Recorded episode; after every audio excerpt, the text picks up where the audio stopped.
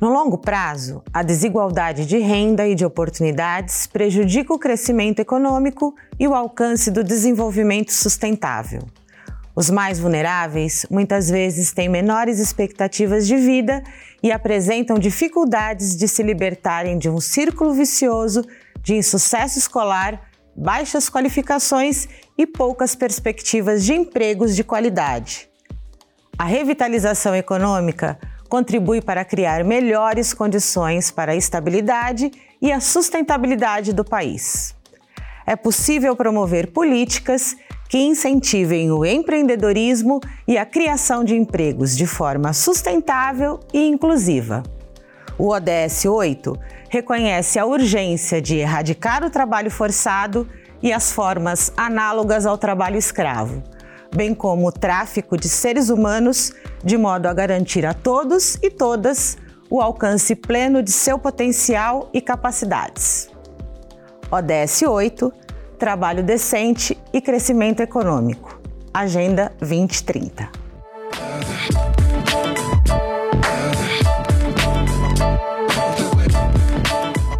Olá, eu sou Patrícia Alves, pedagoga, mulher negra, ativista, e começa agora o Educando para a Diversidade. Um espaço de construção de diálogos sobre respeito e inclusão dos vários aspectos da diversidade e que conta com o apoio do convênio Unesp Santander.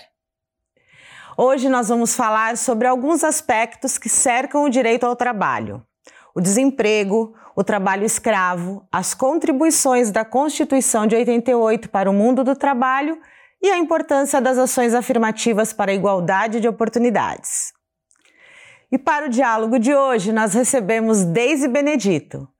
Ela é mestre em Direito e Criminologia pela UNB e especialista em relações étnico-raciais e de gênero.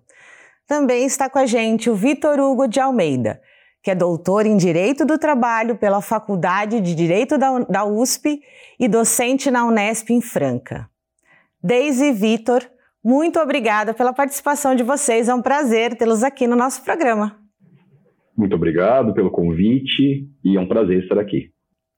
Eu também agradeço o convite, é um grande prazer estar aqui com vocês. Ah, que bom, vai ser um bom diálogo, porque, né, assim, mais um dos nossos temas, assim, muito importantes para a gente dialogar. E eu queria começar justamente falando uma coisa. Vitor, assim, o trabalho ele é considerado um direito, né? Porque ele é um dos principais meios de inclusão do indivíduo, né, na, na sociedade, que prevê formas de viabilizar sua participação social, econômica e política. É isso?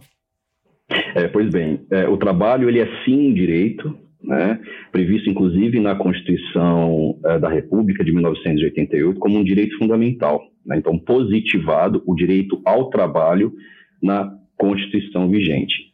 Uh, e, embora se entenda que é só um direito pela composição de remuneração para garantir o sustento ou outras necessidades mais básicas, trabalho, na história, ele se ressignificou. Né? Então, se no início né, das primeiras modalidades de trabalho, como o trabalho escravo, é, se entendia o trabalho como uh, uma tortura, uh, com aspecto negativo, né, o trabalho se ressignificou no decorrer né, da história de modo a, a, importar também outras formas de constituição e realização humana. Né? Então, nós temos aí tanto a importância do trabalho, a fundamentalidade do trabalho na perspectiva individual, né? desenvolvimento das potencialidades do sujeito, né? de modo a ele a desenvolver criatividade, relações interpessoais, se transformar e transformar o seu entorno, né, como sujeito de direito, como cidadão, como também na perspectiva social, no sentido de interação com os outros sujeitos que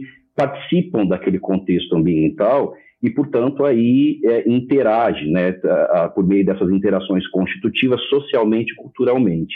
Então, é sim um direito, né, um, direito obrigado, inclusive, como princípio, não é? Um preâmbulo da Constituição Federal, né, o valor social do trabalho, e também a nossa Constituição, para efetivar esse direito fundamental, prescreve em diversos dispositivos né, o direito ao trabalho, como a título de exemplo, no artigo 7 né, os direitos, né, as garantias mínimas aos trabalhadores, uh, no artigo 8 sobre a Constituição Sindical, né, uh, no artigo 200, uh, inciso 8 sobre o meio ambiente do trabalho. Então, nós temos diversos, né, ao longo, há um corte transversal na Constituição Federal, uh, de modo a garantir esse direito fundamental aos trabalhadores. Então, é sim um direito.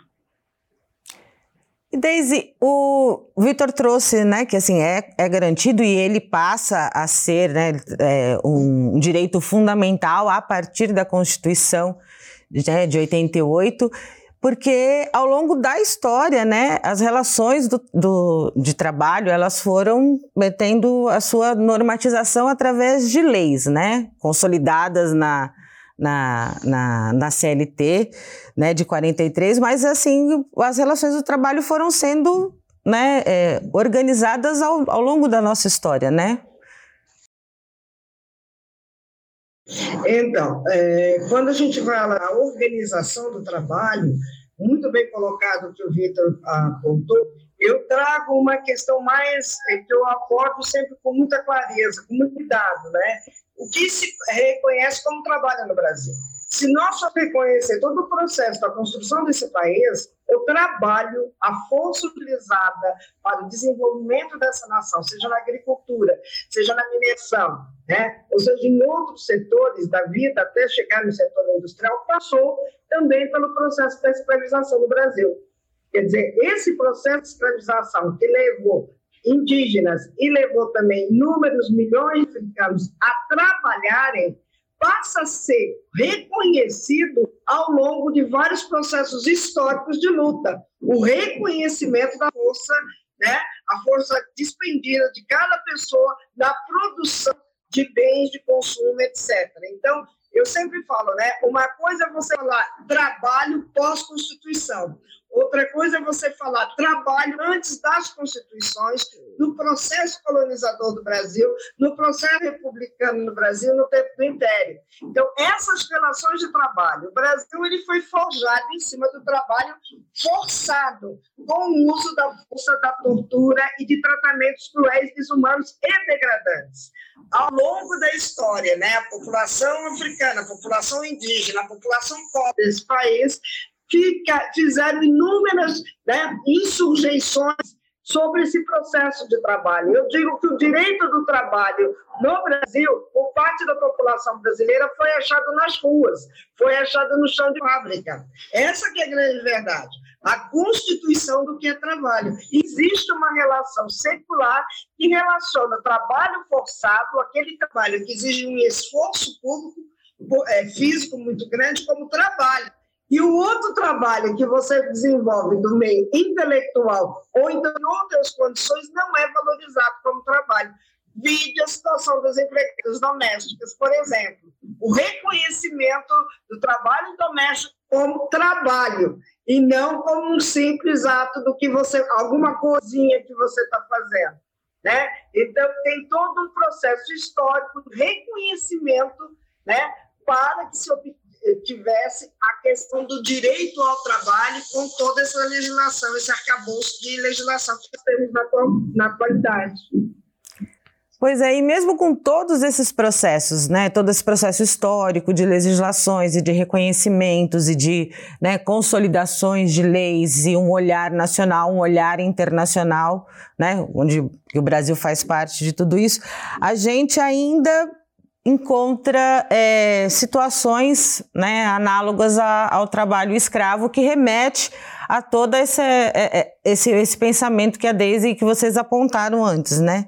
Nós temos aqui como dado, ó, 111 dos 267 estabelecimentos fiscalizados em 2019 é, nesse, nesse, houve a caracterização da existência dessa prática, com 1.054 pessoas resgatadas. Né? Esses são dados do radar da Subsecretaria de Inspeção do Trabalho do Ministério da Economia, que é o ministério que incorporou né, as atribuições do extinto Ministério da Educação. Então, mesmo, mesmo é, sendo um crime expresso pelo Código Penal, essas situações análogas ao trabalho escravo a gente ainda encontra, né? E que como a gente vê, é uma violação ao, ao direito do, ao trabalho, não é isso, Vitor? É isso, exatamente. Se no século XX né, a luta foi pela conquista de direitos dos trabalhos, o século XXI é, ele foi entendido como dedicado né, à efetivação dos direitos sociais. Mas uh, eu digo que nós estamos pontuando muito mal nesse nosso compromisso de efetivação desses direitos uh, sociais e falo da realidade brasileira, com tantos retrossos né, que verificamos aí nos últimos tempos, que acabam por, uh, de alguma forma, prejudicar ou desestimular essa efetivação desses direitos sociais. É, embora, é, mesmo com o reconhecimento é, em diversos diplomas, inclusive internacionais, convenções, a OIT, a 29, a 105, a Declaração Universal dos Direitos Humanos, né, da, a, do valor social do trabalho né, e da erradicação de todas as formas de trabalho forçado, das piores formas de trabalho, uh, nós ainda encontramos né, essas modalidades perversas de trabalho nos tempos atuais. Então, é, eu digo que o trabalho, ele acaba, a história do trabalho acaba nos mostrando que esses desafios apenas assumem outras roupagens com o passar do tempo. Então, se das primeiras lutas, e talvez a maior, no início, quando se conquistou né, os direitos dos trabalhadores, fosse aí a limitação da jornada de trabalho, hoje não são raros os casos de uh, uh, ações ajuizadas perante a Justiça do Trabalho, pleiteando, por exemplo, horas extras que não foram pagas. Né? Se ainda lá, a, a, a, no, quando da Constituição da Organização do Trabalho, né, com a edição de convenções para erradicar né, o trabalho forçado, eu estou falando lá da década de 1940, né, nós ainda não conseguimos erradicar né, essas formas degradantes de trabalho, essas modalidades degradantes de trabalho, como é uh, o trabalho análogo à condição de escravidão. Então, é, nós percebemos, inclusive nos últimos tempos, algumas medidas que foram suprimidas, né, e acompanhamos, inclusive, nos últimos anos, né, né a ação né, dos tribunais superiores, a título de exemplo, uh, proibindo a divulgação da lista suja do trabalho escravo, e aí o Brasil ele acaba tendo prejudicada, né, uh, prejudicado o seu compromisso de erradicação dessa modalidade de trabalho. É preciso que nós entendamos que, é, inclusive, é preciso ter uma visão, inclusive, mais abrangente sobre uh, o trabalho análogo à condição de escravidão, uh, que, embora ele traga resquícios do trabalho escravo, ele se reinventou. Então, no trabalho análogo à condição de escravidão, não é necessário que eu tenha uh, uma supressão né, da manifestação de vontade daquele trabalhador. Né? Pode ser que ele não esteja contido fisicamente, né, ele não tenha sua liberdade cerceada fisicamente. Liberdade pode acontecer, essa supressão da liberdade pode acontecer também de forma ah, ah, psicológica, né, no sentido da necessidade daquele trabalhador do emprego, no sentido daquele trabalhador não ter acesso à informação de que teria direitos, né, é, quando falamos de imigrantes, né, de pessoas que não têm uma formação, não têm direito à informação, não têm a informação efetivada e não conseguem entender quais são seus direitos naquela relação.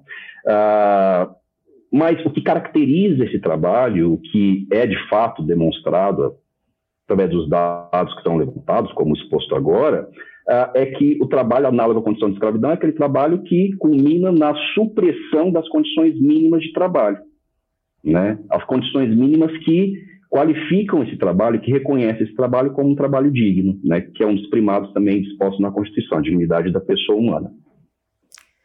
Agora, então, né, reinventados, como você disse, né, Vitor? A gente pode mudar as formas, mas os objetivos são os mesmos, né, Daisy? Quando você resgata lá o, a, a, as origens dessas relações de trabalho, né? Se a gente poderia chamar de relações, né? Porque, assim, é, quem seriam hoje, então, essas pessoas, né, submetidas a essas violações de direitos? Porque nós estamos falando de crianças, nós estamos falando de mulheres, nós estamos falando de idosas, né? Se a gente for falar da questão de, de, de, de de, de empregadas domésticas, que nós não temos casos muito longes ainda nesse ano que a gente sabe, né? É, no espaço, no campo, mas também no espaço urbano. Né? Nós temos pessoas submetidas a essas violações, mas nós também temos as pessoas criminosas né, as que fazem, as que cometem esses crimes e o que? Elas é, é, uma visão de mundo perversa, né? Pretendem a impunidade. Como é que é isso, Daisy? Nas relações de trabalho no Brasil, existe a questão da impunidade, existe a questão da ausência de políticas públicas para a população, principalmente a população trabalhadora. Quem é a população trabalhadora no nosso país atualmente? Né? É, o Victor trouxe bem um quadro muito interessante, principalmente quando ele aborda a questão dos refugiados e dos imigrantes. Né? Não são poucos os casos que nós acompanhamos de trabalho análogo à escravidão que estão submetidos os imigrantes, principalmente os bolivianos, os haitianos, né? e outras populações que buscam, venezuelanos, que buscam para fazer direito à sobrevivência. Porque as relações de trabalho implicam que o trabalho é um direito humano. Direito a trabalhar é um direito humano. Né? É um direito fundamental, é um direito humano primordial numa sociedade capitalista, numa sociedade que foi desenvolvida através da força do trabalho. Então, não tem outra maneira das pessoas poderem sobreviver a não ser trabalhando. Então, do ponto de vista dessa exploração, o que acontece é a certeza da impunidade, entendeu? É que favorece algumas práticas né, violadoras de direito ferindo a dignidade humana. Ah, mas ele não está registrado, mas ele está trabalhando. Melhor que ele estiver aí na rua roubando. Quer dizer, essas relações, entendeu? Eu, o, o, a pessoa que oferece o trabalho, mesmo nessas condições, ele ainda sai como uma pessoa boa. Ele está oferecendo trabalho, está oferecendo a oportunidade das pessoas sobreviver. Só que as condições são as mais perversas possíveis. Né? É que nem se fala, as empregadas domésticas, elas têm hora para entrar, não têm hora para sair. Entendeu? Os operadores de telemarketing, em que condições que muitos deles trabalham? Né? É, o, o, pessoal que trabalha em compensação bancária, quer dizer, tem muitos trabalhos não visibilizados, né, que não grande a, a, grande, a grande mídia, mas que as pessoas estão trabalhando com uma série de violações, principalmente trabalhando sob o ponto de vista do assédio moral. Se você reclamar, você vai ser demitido. Se você ficar mais que 5, 15 minutos né, no seu lanche, você pode vai receber uma repreensão, entendeu? E pode ser demitido. Quer dizer, existe também todo um processo para garantir né, a subordinação e a submissão das pessoas em determinadas situações de trabalho que são levadas justamente pelo assédio moral. Daisy, nós falamos, pensando na questão de acesso e oportunidade, como é que a fabulação, né, fazendo uma menção a Milton Santos, da meritocracia, ela viola essa questão do direito ao trabalho? Porque aí eu estou pensando em mecanismos né, que discriminam e excluem né, um, um perfil de, de população né, em processos seletivos. Quando a gente vai falar exatamente sobre a meritocracia e a ocupação no mercado de trabalho, nós temos que voltar novamente à questão dessa construção do trabalho no Brasil. Né? Qual é o tipo de trabalho, quem tem direito ao trabalho e como é esse trabalho e qual é o objetivo desse trabalho. Então, quando a gente fala disso, a gente está falando do quê? De um país né, que passou pelo processo de mais de 350 anos de escravidão, pós-escravidão entrou num processo de desenvolvimento, e nesse processo de desenvolvimento não foram incluídos nem os povos indígenas, nem a população negra, nem a população pobre. E aí o que, que você tem? Quando você tem todo esse processo, você teve a influência de teorias racistas com peso muito grande. Né? Quer dizer, você teve as teorias de Lombroso, de Gomindô, de Nina Rodrigues, que estão vistas até hoje. Então, o trabalho forçado, o trabalho menos qualificado, o trabalho que compreende-se que despende menos força intelectual, né? esse é o trabalho dirigido às pessoas mais pobres com baixa instrução. Então, esses eu posso explorar à vontade, porque eles não têm nem o que reivindicar, eles ainda estão trabalhando. Quando eu vou falar de trabalho, um trabalho de produção intelectual, né, nas linhas da medicina, da engenharia, do direito, ou mesmo de gerenciamento de empresas, né, ou, direção de grandes empresas, aí o que, que eu faço? Eu desqualifico todo o conhecimento né, que pode ser, poderia ter sido trazido por populações negras, porque eu tenho uma relação né, de um processo de embranquecimento que relativa à questão do desenvolvimento para a cor da pele. Então, numa teoria que o Brasil precisou do embranquecimento, da vinda de europeus para cá, acredita-se que esses europeus traziam já um conhecimento. Porém, ao mesmo tempo, esse conhecimento, ele, ele desqualifica qualquer conhecimento de povos é, africanos no Brasil, descendentes de africanos no Brasil, de mulheres, né, pessoas com deficiência. Então, você tem um modelo de desenvolvimento excludente. E nesse mercado de trabalho se escolhe aqueles que vão trabalhar em determinados lugares. Então, quando você entra num banco, quantos gerentes de banco você tem? Né? Se você entra né, no, no, numa loja, determinada loja, quantas balconistas negras você tem? Se você entra nas diretorias das grandes empresas, quantos negros você tem na gerência, na presidência de grandes empresas? Não é pela falta de conhecimento técnico, não é pela falta de responsabilidade e nem é a falta de competência para desenvolver qualquer atividade. Isso passa pela imagem que a empresa quer passar para o seu público final. Essa participação dessa população fere a imagem e fere também o objetivo do público final. Então, como você está num desenho que desenvolvimento está ligado ao eurocentrismo, à, à, à, pureza racial, que se, se relaciona com a branquitude, você vê essas pessoas fora desses lugares, porque indiretamente ou diretamente você não associa a empresa entendeu? A empresa, o desenvolvimento da empresa não está relacionado à diversidade, que é um grande equívoco. Entendeu? É a diversidade que propõe o desenvolvimento, são vários olhares sobre o mesmo aspecto no processo de desenvolvimento e também esse modelo de desenvolvimento que está aí, eu não sei se atende às nossas necessidades quando atinge um caráter discriminador, né, é, machista, muitas vezes homofóbico, né, e altamente racializador na sociedade brasileira. Então, quando a gente fala desse processo de trabalho, nós estamos falando dessa tal meritocracia, né, que diz, não, não faz porque não se esforçou. Só que existe uma, uma questão que é a própria história dessa população, o acesso a políticas públicas, o acesso à educação, o acesso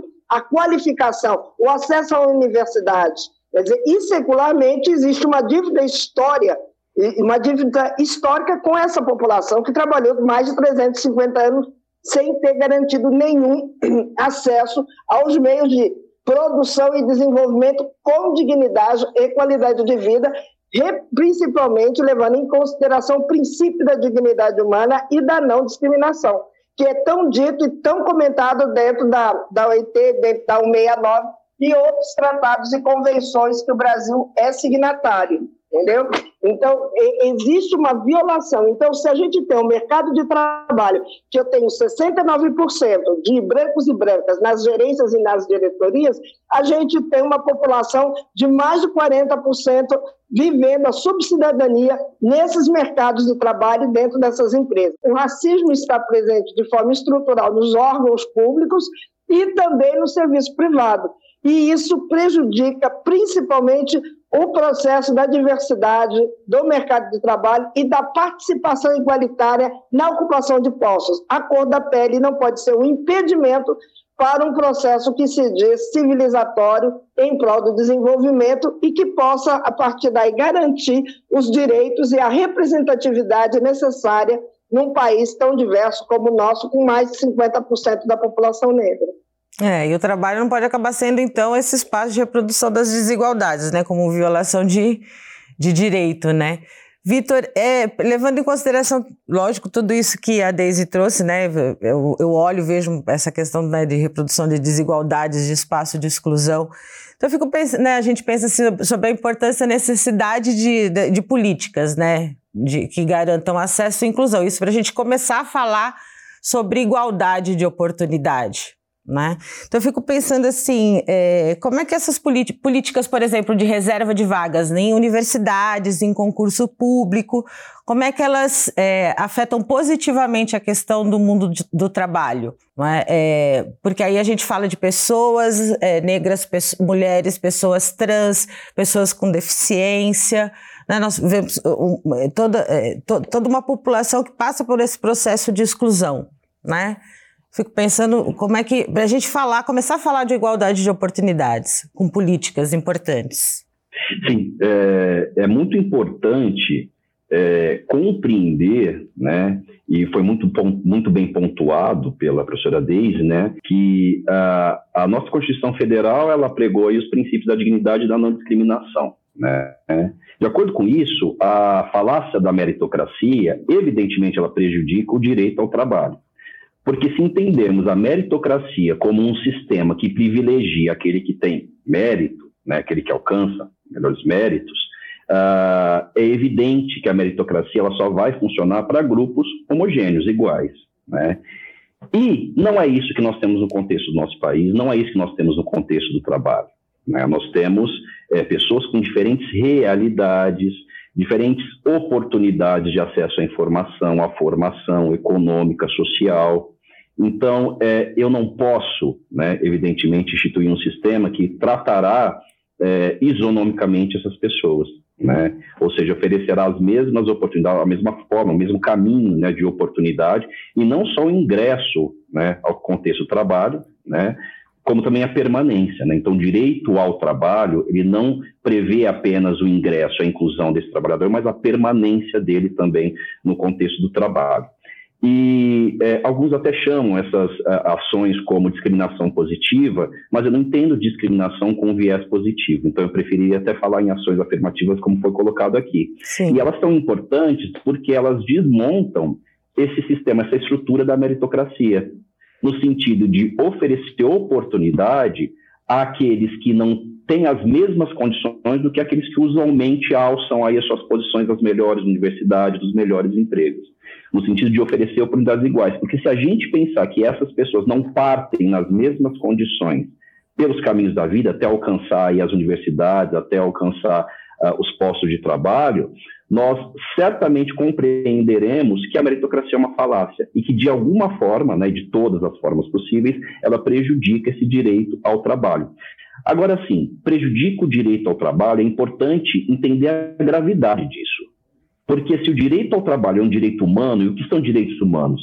Direitos intrínsecos à condição humana, independentemente de qualquer raça, nacionalidade, cor, uh, enfim, né? E isso a meritocracia fulmina, né? a meritocracia fulmina. E é, é, fulmina no sentido de uh, é, impedir que essas pessoas tenham aí o acesso a um trabalho em condições dignas, que permita que elas desenvolvam cidadania e condições para satisfazer suas necessidades mais primárias e seus anseios. Né? E muito bem pontuado pela professora Deise, né? que é a diversidade que importa no desenvolvimento, desenvolvimento empresarial, da cidadania, de um país, e a meritocracia, sem dúvida nenhuma, fulmina essa diversidade e, por corolário, o desenvolvimento. Então, quando nós estamos falando dessa questão da, da, importância das políticas, dessas ações afirmativas, a gente percebe que existe mesmo né, um, um, um estímulo a, a, a, no mundo corporativo ao reconhecimento e à valorização da diversidade. Né, porque as, as ações afirmativas são políticas públicas e são políticas privadas também. Né? Existe esse estímulo para que as, as iniciativas privadas é, a, valorizem a questão da diversidade. Existem empresas que estão, né, é, de, que têm assumido a sua responsabilidade social nesse processo, com processos de inclusão e processos de, de, de permanência. Como têm sido esses projetos? É importante dizer, considerar que nós temos né, políticas públicas, é, tanto no âmbito das universidades, para o ingresso na universidade pública, né, né, falo pela, pela Unesp, né, que tem aí a sua reserva de 50% das vagas, né, como também temos né, é, legislação né, e políticas públicas para o ingresso e a permanência no trabalho. Contudo, nós ainda temos desafios, né, porque é, um panorama é existir a disposição legal e a política pública, a outra é efetivá-las. Então, o desafio ele se dá em razão dessa efetivação. A guisa de exemplo, é, se pensarmos aí que existe uma legislação que prevê né, e que estimula a contratação de pessoas com deficiência, é, por muitas vezes nós constatamos, inclusive por meio de pesquisas, né, desenvolvemos pesquisa no âmbito do mestrado na universidade, que demonstra que, embora haja lei, ainda é muito tímida a efetivação desse direito ao trabalho às pessoas com deficiência. Né? Por conta de ausência de fiscalização, por conta de inadaptação do contexto laborambiental para essas pessoas. E aí, embora essas pessoas ingressem, elas encontram uma organização do trabalho despreparada, um contexto laborambiental hostil e não permanecem na atividade. A ausência de fiscalização pode, por exemplo, levar o empregador a não contratar, a não a, a ocupar aquelas vagas que são destinadas às pessoas, por exemplo, com deficiência. No âmbito das mulheres, né, embora haja uma proteção legislativa às mulheres, tanto na legislação interna brasileira, como também por meio de convenções da Organização Internacional do Trabalho, nós ainda, no presente século, verificamos mulheres com dificuldade de alçar cargos, né, uh, ou seja, a ascensão dentro do contexto do trabalho, como também a dificuldade dessas mulheres e a privação dessas mulheres a salários igual paridade que homens. Né?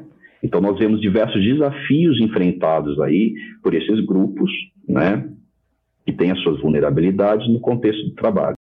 Embora haja essas políticas públicas, tanto no âmbito do trabalho como no âmbito do ensino. Mas, desde é, é, é necessário que a gente cada vez mais né, valorize essas políticas, porque, como trouxe o Vitor mesmo, nós temos um, uma, uma, uma, dificuldade né, de, do reconhecimento da mulher, do, da, da, questão do reconhecimento do, da necessidade. Da, da questão econômica, né, do salário da, da mulher, nesse espaço, quando a gente fala de diversidade, quando a gente fala de ações afirmativas nessas iniciativas privadas, não é isso? É, é uma questão muito séria. O Vitor apontou principalmente o, o grau de desigualdade entre homens e mulheres que desempenham a mesma função. E, ao mesmo tempo, isso é visto por muitas empresas pela ausência de fiscalização, muitas vezes do próprio Ministério do Trabalho, através dos seus procuradores, dos seus fiscais, de observar isso e buscar, a partir né, de notificações, ou mesmo audiências, ou mesmo exigir o cumprimento, né, que essas empresas cumpram, né, com, se homem e mulher fazem a mesma função, merecem ganhar o mesmo salário. E isso não acontece. E quando acontece, entendeu? É muito raro mulheres ocuparem o mesmo lugar. Então você tem um processo de uma discriminação sistêmica em relação às mulheres, às mulheres negras, às mulheres com deficiência. Um exemplo disso do que o Vitor está dizendo é quando uma mulher fica grávida, ela vai, ela tira licença, não passando o tempo necessário, ela é dispensada do uhum. trabalho entendeu? Sendo uma violação de direito fundamental, extremamente cruel com essa mulher e com a criança que, tá, a partir do momento que a mãe está grávida, já tem direitos né, estabelecidos no Estatuto da Criança e do Adolescente no que se refere à primeira infância. Né? Quantas e quantas empresas não têm né, o auxílio creche para essas mães trabalhar, por exemplo? Né? Quanto dessas empresas não têm outros auxílios que podem ser incluídos na vida dessa mulher trabalhadora e que não colocam? Então você tem uma sociedade que ela hierarquiza os direitos, né? Ela vem numa visão altamente machista, misógina, sexista dentro das relações né, hierárquicas, né, dentro dessa relação do patriarcado branco, né, e que sub, sub, é, subtém ainda as mulheres como pessoas incapacitadas para exercício de determinadas funções, mesmo que ela se desempenhe, que ela tenha uma produtividade para o além do exigido, ela ainda vai continuar ganhando menos. Você vê essas relações de trabalho, né, principalmente no que se refere à meritocracia, com lances terríveis né, de discriminação. Um exemplo que nós tivemos né, foi a questão da greve dos entregadores no nosso país. Ficou claro ficou claro as péssimas condições de vida desses jovens. Por quê? Não se tem emprego, é isso que a gente oferece. Ou você pegar isso ou não pega nada. É. E a questão das cotas e das ações afirmativas, elas vêm justamente para equiparar o princípio da igualdade. A equidade que já vem pronunciada no artigo 5 da Constituição Federal, a necessidade da equidade, tratar desigualmente aqueles que secularmente foram tratados com desigualdade, visando a proporção de direito para ambos partes. E isso, lamentavelmente, existe uma grande resistência que passa pelo racismo, pela misoginia e pela LGBTfobia e também esse acesso contra as pessoas com deficiências, subordinando essas pessoas à incapacidade laboral. Né? Então, eu ofereço condições péssimas de trabalho e depois eu digo: olha, a vaga está aqui, a pessoa aqui não sentiu vontade de trabalhar. Mas só que você não adaptou às reais necessidades dessa pessoa, respeitando os direitos fundamentais dessa pessoa, que é de desenvolver, de trabalhar e ter uma sobrevivência digna na nossa sociedade. Vitor, é, nós falamos é, sobre é, a questão né, do direito ao trabalho. Eu queria trazer um pouco um, um, dado sobre desemprego. Né? Nós temos aqui um dado da Pesquisa Nacional por Amostra de Domicílio Contínua referente ao primeiro trimestre, prime, primeiro trimestre de 2020, que diz que mais de 3 milhões de pessoas procuram emprego há dois anos ou mais. Essa mesma pesquisa fala sobre esse cenário de desalentados, né? Queria que você falasse um pouco sobre esse cenário de desalentados, né? Quem são, quem são essas pessoas, quais são os motivos, porque são pessoas que têm um cenário de desistência, de busca de emprego, é isso? Sim, é, os dados ainda eles são mais agravados se considerarmos aí os efeitos da pandemia, né, que trouxe aí crises econômicas e sociais é, consideráveis. Ah, em dados divulgados pelo IBGE no mês passado, são 14 milhões de desempregados, com uma alta de 43% entre maio e setembro desse ano. Então, os dados ainda mais se agravam numa perspectiva pandêmica. Uma pandemia que desnudou, escancarou né, a, a realidade do trabalho no país, né, porque é, entre é, o trabalho degradante, o trabalho informal, até que se chegue ao hipersuficiente, que assim entendeu a reforma trabalhista, a existência de trabalhadores hipersuficientes, nós temos aí uma gama, uma infinidade de modalidades de trabalho, de condições de trabalho, e foi isso que essa pandemia deflagrou. E essa situação ainda mais agrava né, o contexto, né, as condições de vida daquelas pessoas que já se encontravam sem uma ocupação antes desse período, que são esses desalentados, que por um motivo ou outro, sobretudo aí pela é, dificuldade né, em ingressar no contexto do trabalho, desistem da busca do trabalho e vão, evidentemente, aí é, é, se ativando vez ou outra, ou às vezes até é, não tem essa oportunidade, em subempregos, em condições aí é, é, indignas de trabalho. Né? Então, são essas pessoas que não conseguem alçar, aí não conseguem alcançar um posto de trabalho e, portanto, frustrado aí está o direito ao trabalho que deveria ser garantido a todos e a todas, né, por ser um direito humano positivado pela nossa Constituição Federal. Desde o Vitor fala para gente sobre, nesse né, cenário de desalentados aí, ele traz essa questão do agravamento né, que a pandemia é, traz desse né, cenário, desse processo histórico né, que a gente fala sobre, sobre que evidencia as desigualdades né, no Brasil. E aí, olhando para isso, a gente tem algumas, algumas políticas, né, alguns, algumas questões que a gente, que a gente pondera.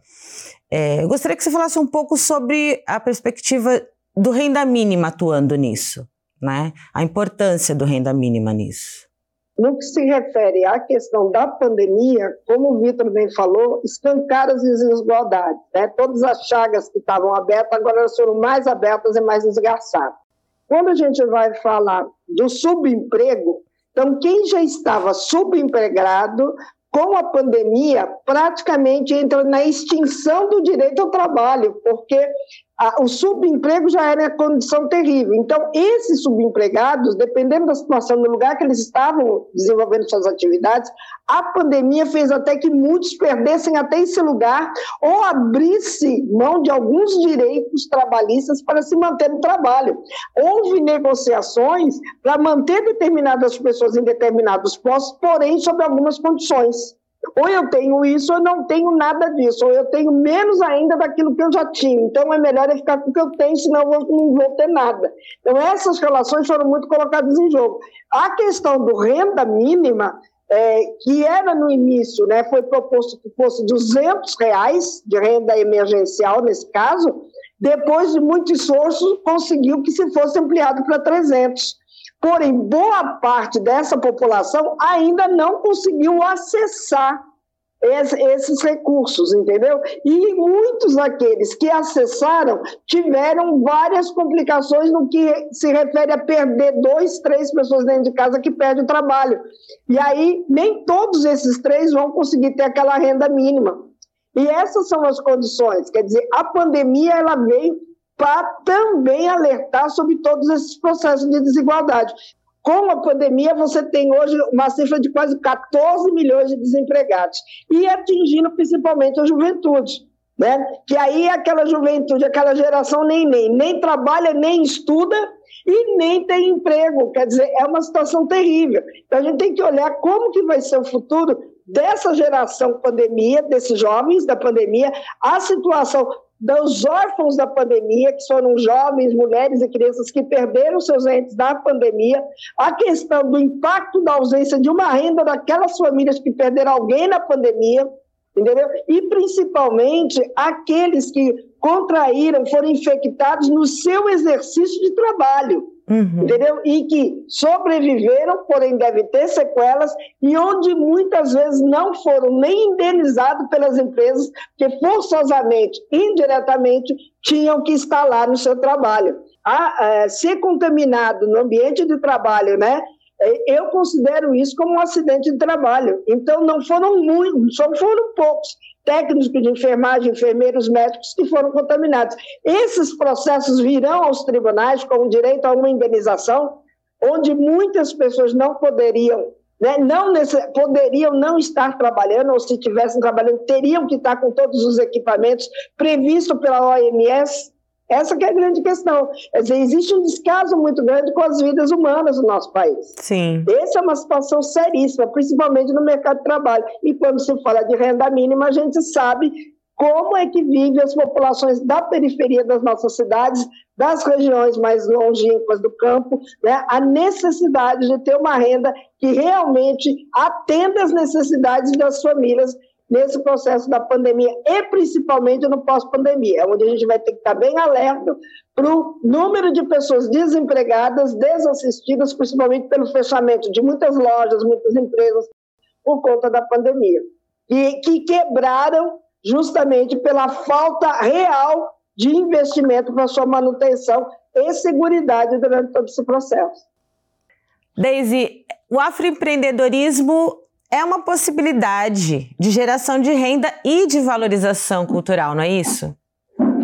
Sim, se eu for falar de afroempreendedorismo, eu posso dizer que durante o processo do período da escravização no Brasil, principalmente as escravas de ganho, aquelas que trabalhavam para os seus senhores, iam para as ruas vender os produtos a pedido de seus senhores e, de quebra, também já faziam alguma coisinha para sobreviver. Ou vendiam uma tapioca, ou vendiam uma cocada, e desse dinheiro de um outro produto, elas iam juntando para a compra da carta de alforria.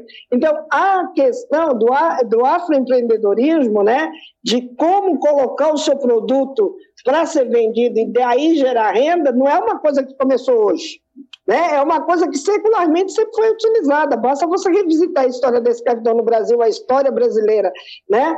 É, você vai verificar isso. Várias ah, personagens de Rugendas, principalmente, mostram mulheres com seus tabuleiros, entendeu? Vendendo frutas, né? Ou, ou, ou sendo aguadeiras, ou muitas vezes sendo amas de leite. Quer dizer, existia sempre métodos de fazer com que o dinheiro rendesse ou que o dinheiro chegasse.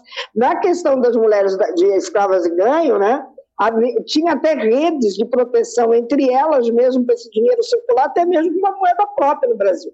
Então, existe todo um processo secular de afroempreendedorismo, só que esse afroempreendedorismo está buscando entrar nesse comércio formal, nesse comércio né, dominado pela branquitude, né, e desafiando as estatísticas de sobreviver com dignidade a partir da sua própria produção. Sim. Essa é a grande questão. Sim.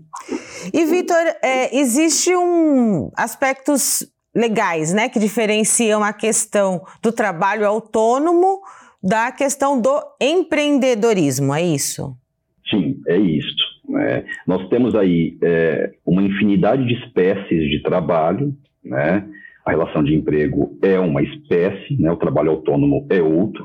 O trabalho autônomo é o trabalho desenvolvido sem vínculo empregatício, né? no qual o trabalhador aí ele assume os riscos do empreendimento e dirige a própria prestação em um negócio. Já o empreendedorismo ele é um pouco diferente porque ele envolve a capacidade de enxergar uma necessidade, de enxergar uma dor, encontrar soluções para isso, investindo recursos e reinvestir nesses recursos para a expansão do negócio. Né? Então, existe aí, é, embora possa parecer é, é, muito sensível né, essa diferença, ela traz impactos aí é, consideráveis para se diferenciar um autônomo de um empreendedor. Uh, e esse empreendedorismo ele pode se dar através de um negócio, de um projeto ou de um movimento como forma de devolver resultados a um, um determinado nicho, uma determinada comunidade. Né? Uh, essa questão, essa diferenciação né, e até mesmo o entendimento do que é o empreendedorismo, ela retornou com bastante força agora nesse período da pandemia.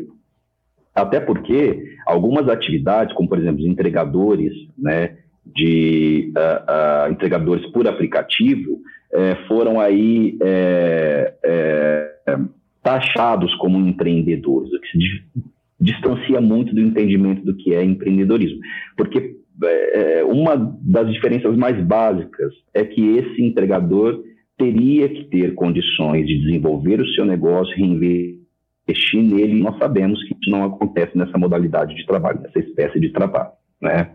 Uh, então, uh, agora, é, acho que tão substancial quanto essa diferença entre o trabalho autônomo e o empreendedorismo, entre o empreendedor e o autônomo, é também entender quais são os desafios no país para ser empreendedor. Né?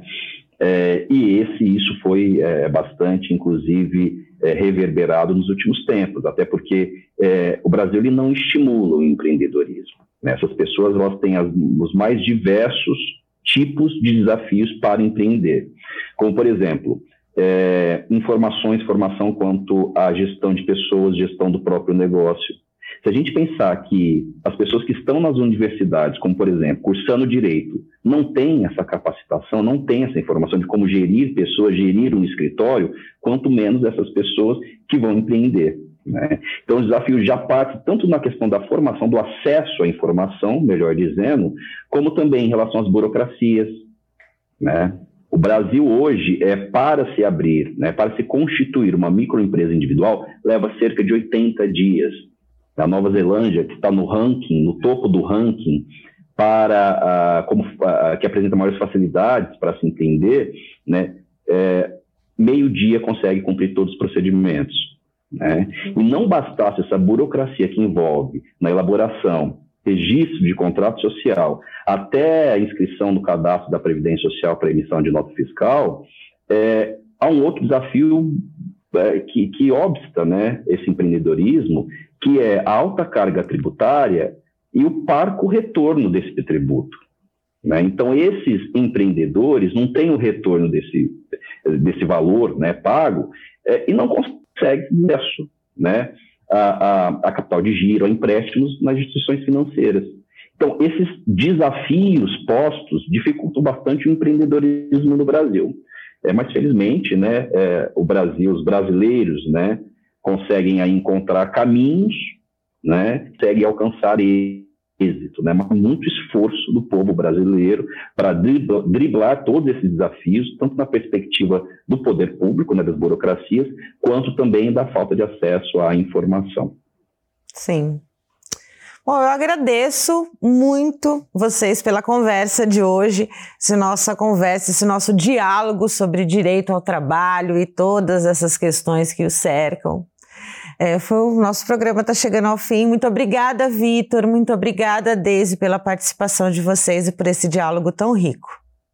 Eu agradeço a oportunidade, parabenizo né, por um tema tão relevante, sobretudo no contexto atual. Obrigada, Deise. É, eu agradeço também o convite, foi muito bom dividir esses momentos com o Vitor e com você. Agradeço mais uma vez o convite que foi dado e é importante nós refletirmos para além da pandemia, nosso futuro daqui para frente, né? E principalmente as relações de trabalho que sejam mais humanitárias, mais dignas e mais justas. É isso. É isso. Obrigada. E eu agradeço também a você e a sua companhia nesse diálogo que nós tivemos hoje sobre o direito ao trabalho.